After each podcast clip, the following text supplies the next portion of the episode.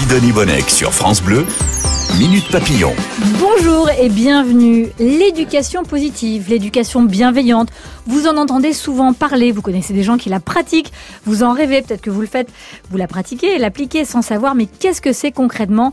Toutes les réponses avec notre formidable invitée Isabelle Filiosa, c'est tout à l'heure dans Minute Papillon. Et tout de suite, vous allez savoir pourquoi les chiens et les chauves-souris ont combattu pendant la Seconde Guerre mondiale et comment le café liégeois est né dans nos tranchées. Bonjour Julien Vieux. Bonjour. Bienvenue dans Minute Papillon. Vous êtes euh, historien, auteur, vous animez la chaîne YouTube de vulgarisation historique, bien sûr. Le Petit Théâtre des Opérations, j'adore, euh, j'adore son nom, c'est tout un programme. Et on n'est pas déçus. Et vous allez nous raconter justement ces épisodes méconnus des guerres mondiales, épisodes pourtant bien réels.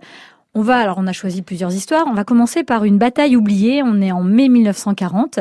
Le village de Stone, on est dans les Ardennes, et le théâtre d'une lutte acharnée. Donc d'un côté l'armée allemande, de l'autre l'armée française. Déjà, combien de fois le, le village va passer, va changer de main alors c'est une très bonne illustration de la violence de la bataille puisque c'est 17 fois que le village va changer de main et ce en seulement 10 jours, donc du 15 au 25 mai 1940, où Allemands et Français vont tour à tour prendre et reprendre le contrôle du village sans jamais qu'ils arrivent à avoir une victoire nette entre les deux camps. Elle a un surnom cette, euh, cette bataille? Eh ben avec une violence pareille et un tel acharnement, le surnom c'est le Verdun de 1940. Alors évidemment, c'est pas la même surface géographique ni la même violence en termes de bombardement que le Verdun de 1916, mais euh, ça a marqué les combattants justement un tel acharnement et cette incapacité à avancer. Et pourtant, cette bataille, elle est totalement méconnue dans nos livres d'histoire, justement parce que, eh bien, on a retenu cette campagne de 1940 comme un grand recul de l'armée française, en oubliant qu'il y a eu des grandes poches de résistance. Alors justement, euh, Julien Hervieux, pourquoi elle était si compliquée cette euh, bataille, euh, cette, ce petit Verdun là? Qu'est-ce qui s'est passé? Pourquoi c'était si laborieux entre les Français et les Allemands? Alors, ça a été laborieux pour une raison simple, c'est que à beaucoup d'endroits du champ de bataille, donc on s'en souvient, on l'a appris à l'école, les véhicules allemands, donc les chars allemands, sont extrêmement rapides, euh, leur stratégie est extrêmement moderne, et donc ils arrivent à faire reculer rapidement les Français.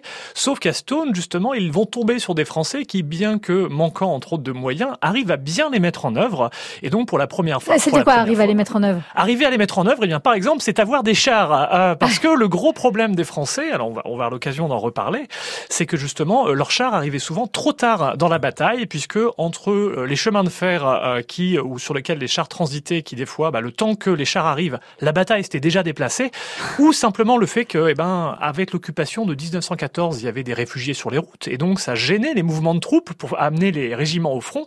Et ben, quand les régiments arrivaient, on leur disait, bah écoutez, la bataille est déjà terminée et c'est déplacé. Ah donc les Français n'avaient pas le matériel au bon moment. Et pourquoi les Allemands, eux, euh, l'avaient ce matériel? Alors, ils ont aussi connu des problèmes, hein, qui sont d'ailleurs moins connus, mais eux étaient mieux organisés de ce point de vue-là. Alors pourtant, ils ont connu des fois des pannes de plusieurs jours, Mhm. mais comme eux, ils n'avaient pas des réfugiés qui allaient les encombrer euh, en face, que eux, ils avaient prévu un plan beaucoup plus moderne, beaucoup plus réactif, avec des généraux qui ont pris beaucoup plus d'initiatives, eux ont réussi à mettre une stratégie offensive en marche beaucoup plus efficace, qui sera dans le discours du général de Gaulle, là, on n'est pas loin du 18 juin, euh, sur la question des moyens mécaniques, entre autres mis en place par l'armée allemande euh, contre la France. Donc cette, cette bataille de Stone en mai 1940, euh, elle est si laborieuse. Pourquoi? Parce que les Français arrivent à avoir le dessus quand même s'ils prennent la ville de temps en temps. euh, Et c'est là qu'on arrive justement à ce grand moment, c'est-à-dire le moment marquant de la bataille de Stone. Ouais. C'est comme les Français amènent leurs chars. Ce jour-là, ils vont amener euh, des chars B1 bis.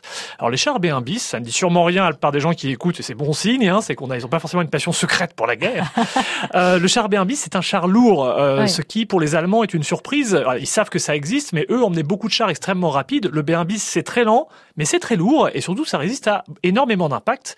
Le premier jour où ils vont envoyer un B1 bis euh, qui s'appelle l'heure dans la bataille, il faut savoir qu'il va être touché 140 fois par les obus allemands et aucun obus ne va percer. Et il va euh, se retrouver tout seul dans une rue face à 13 chars allemands et tout seul, l'heure va détruire les 13 chars allemands avant de sortir et dans la foulée de se faire deux canons anti-chars qui tentaient de l'arrêter. Donc c'est vous dire que les chars français, quand ils arrivaient sur le champ de bataille, bah ça rigolait moins.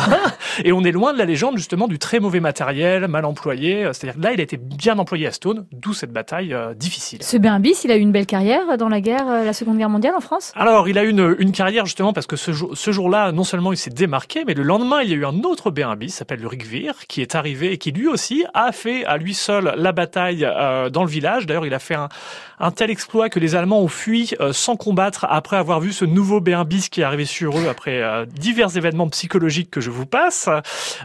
Et par contre, après, eh bien, ces bis ont été sabotés, tout simplement parce que la campagne de France étant perdue et qu'on ne voulait pas que le matériel tombe à l'ennemi, les Béin bis ont été nombreux à être sabotés. Cependant, un certain nombre sont quand même tombés aux mains des Allemands, qui les ont d'ailleurs utilisés durant la seconde campagne de France en 1944 pour tenter de Ah résister à l'avancée alliée. Vous êtes passionnant, Julien Hervieux, et vous publiez la bande dessinée Le Petit Théâtre des Opérations, fait d'armes impensables, mais bien réelles. C'est le tome 2 qui vient de sortir euh, chez Fluide Glacial, et c'est vraiment excellent. En 1941, euh, l'armée russe décide d'envoyer des femmes au combat. Ça aussi, c'est un épisode que j'ignorais complètement. Comment et qui sont-elles? Alors ça va commencer par une personne qui s'appelle Marina Raskova, qui est Mm. une aviatrice russe de renom, euh, qui va aller faire vraiment une pétition auprès de Staline en disant euh, nous autres femmes, nous aimerions participer à la guerre, et ce, entre autres dans l'aviation. Et donc Staline va accepter. Il faut dire qu'on est en 1941, que ça se passe vraiment pas bien pour les Russes, et donc Ça ne coûte rien. ça, ne- ça ne coûte rien, parce que ce sont des femmes. que diable. Que- voilà. que c'est- Et justement, euh, on va on va voir un peu de sexisme parce que ça paraît très progressiste d'accepter Ah oui. des femmes dans l'armée et elles vont avoir être dans trois régiments. Les femmes qui vont passer le concours et qui ont les meilleures notes seront affectées à la chasse, c'est-à-dire ce qui est le plus prestigieux dans l'aviation.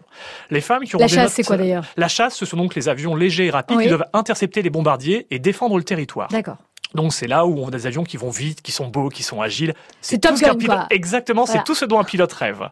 Euh, après, vous avez celles qui ont des notes un peu moins bonnes, avec- qu'on affecte au bombardement de jour. Des avions lourds, beaucoup moins intéressants, beaucoup moins agréables à piloter, donc ça intéresse moins. Et celles qui ont les pires notes sont affectées à la chasse de nuit. Et donc ça va être le 588e régiment de bombardement de nuit. Et en fait, c'est lui qui va véritablement rentrer dans la légende, un régiment piloté uniquement par des femmes, et qui va aller bombarder de nuit les Allemands. Pourquoi ce régiment rentre dans les femmes Puisque vous dites que c'est un peu le degré zéro, entre guillemets, hein, des, de, de l'aviation. En plus, ce sont des femmes. Eh bien, parce que ces femmes, en fait, euh, pour commencer, on va leur donner du très mauvais matériel. C'est vous dire, ça commence mal. À savoir que, écoutez, on va quand même garder les meilleurs avions pour les hommes, et puis Bien euh, sûr. pour ceux qui ont eu des meilleures notes. Donc, qu'est-ce qu'on leur donne? On leur donne des PO2. Alors, le PO2, c'est, pour vous donner une idée, c'est un biplan, ce qui est complètement dépassé au début de la Seconde Guerre mondiale. C'est lent, ça pue parce que ça a servi à l'épandage, entre autres. Et, ah, de euh, pesticides? de pesticides, alors Ah ouais. de pesticides exactement sur les champs russes Ouais. euh, et euh, accessoirement c'est aussi des avions d'entraînement. Donc c'est nul, c'est on n'a rien de pire.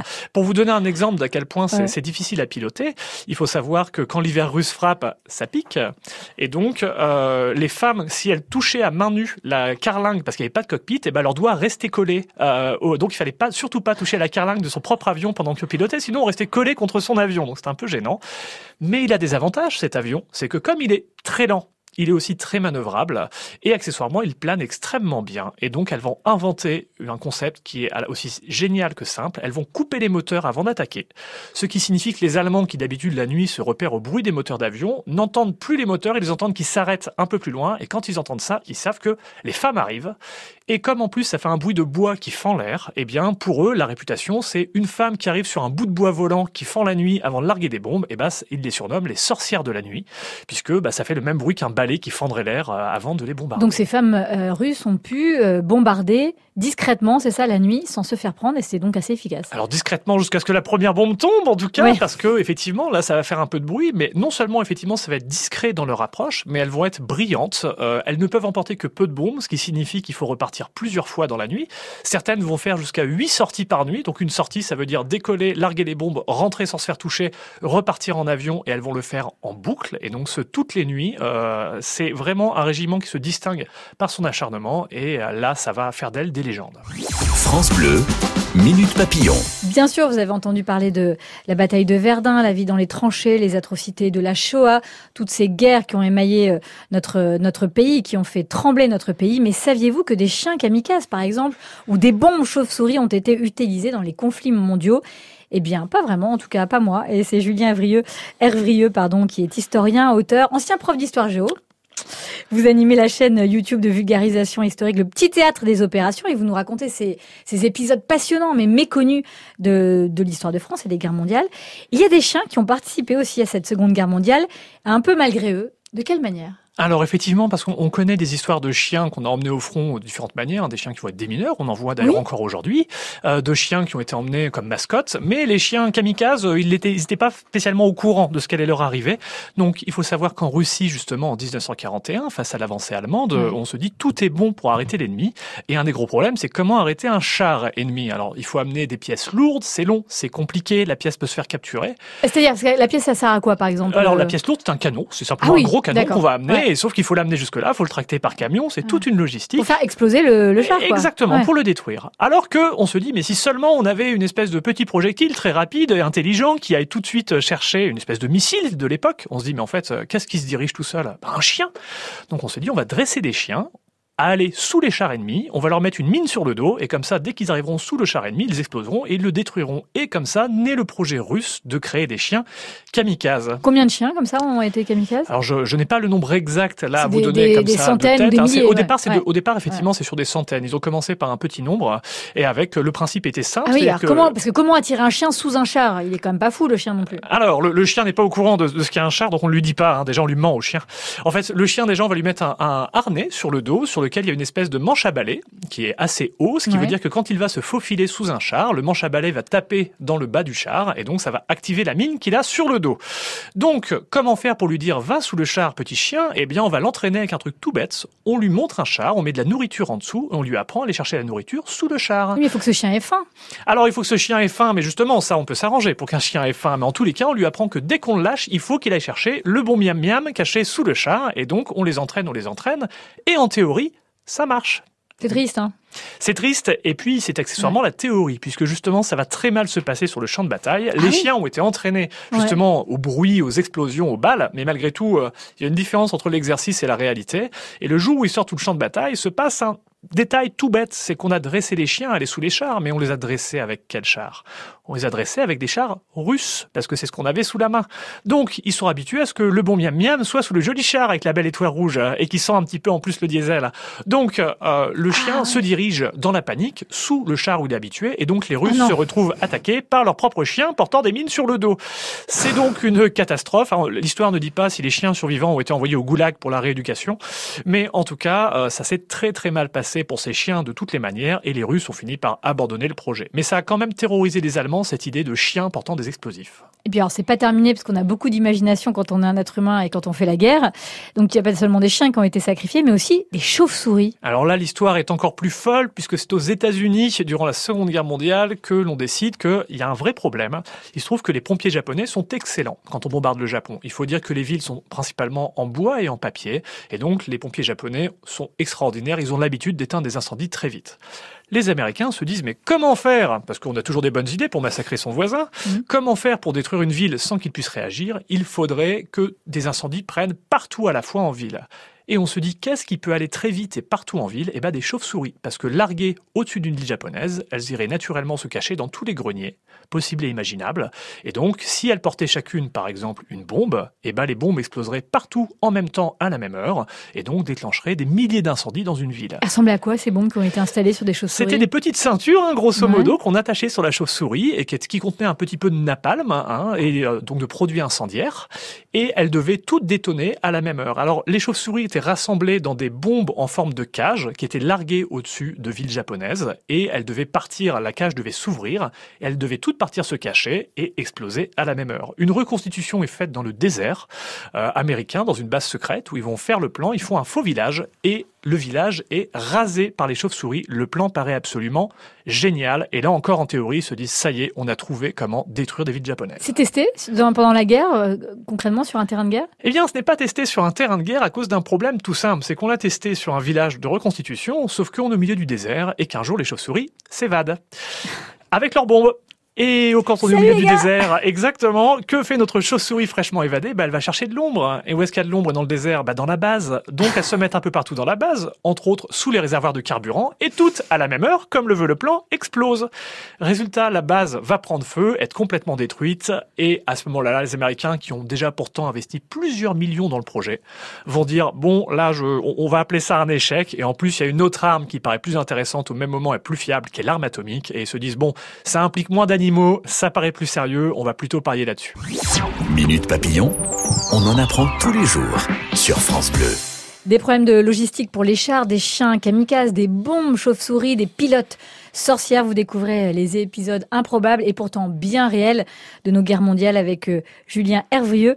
Vous êtes euh, historien, auteur et vous animez la chaîne YouTube de vulgarisation historique Le Petit Théâtre des Opérations. C'est aussi le titre de vos bandes dessinées qui sont sorties euh, chez Fluide Glacial. Et j'y apprends que l'expression café liégeois est en réalité un acte politique, pas seulement de gourmandise. Vous nous expliquez pourquoi?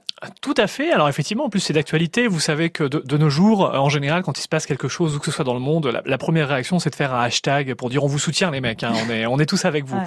Sauf qu'en 1914, le hashtag n'existant pas, il a bien fallu trouver autre chose. Donc, euh, lorsque la Belgique est envahie par les Allemands, la ville de Liège est très lourdement bombardée. Donc ça choque une bonne partie des populations dans le monde, hein, c'est dans les journaux. Et donc, en représailles, la France décide de dire, eh bien, puisque en France nous avons un café viennois qui porte le nom des alliés de l'Allemagne, hein, l'Autriche, eh bien, nous allons le renommer café liégeois euh, en vengeance. Alors vous pensez bien qu'à Liège, on s'en fout complètement. c'est ça. Ça merci, les a pas bon. beaucoup aidés. Ils auraient préféré les troupes, hein, mais on leur a filé un hashtag. Ils étaient contents comme tout. Et un café liégeois. Et merci, voilà. Et on renomme aussi la station euh, Berlin qui devient la station Liège. hein, La rue voisine va changer de long. Et donc, on leur dit, voilà les mecs, vous êtes bien soutenus. On a changé un nom de station de métro et un nom de café. J'espère que vous appréciez. Donc, la réponse étant non. Mais c'est pas grave, c'est resté. Et notre habitude aussi, euh, Julien, de, de monter à gauche dans les avions est née pendant la Première Guerre mondiale. Ça aussi, j'ignorais pourquoi? Alors, c'est une histoire qui est toute bête. C'est qu'au début de la Première Guerre mondiale, donc la cavalerie est complètement dépassée euh, par l'arrivée des mitrailleuses. hein. Les, les chevaux n'aiment pas les balles de manière générale. Et euh, donc, beaucoup de cavaliers vont se reconvertir dans une nouvelle arme qui est en train de se développer, qui est l'aviation.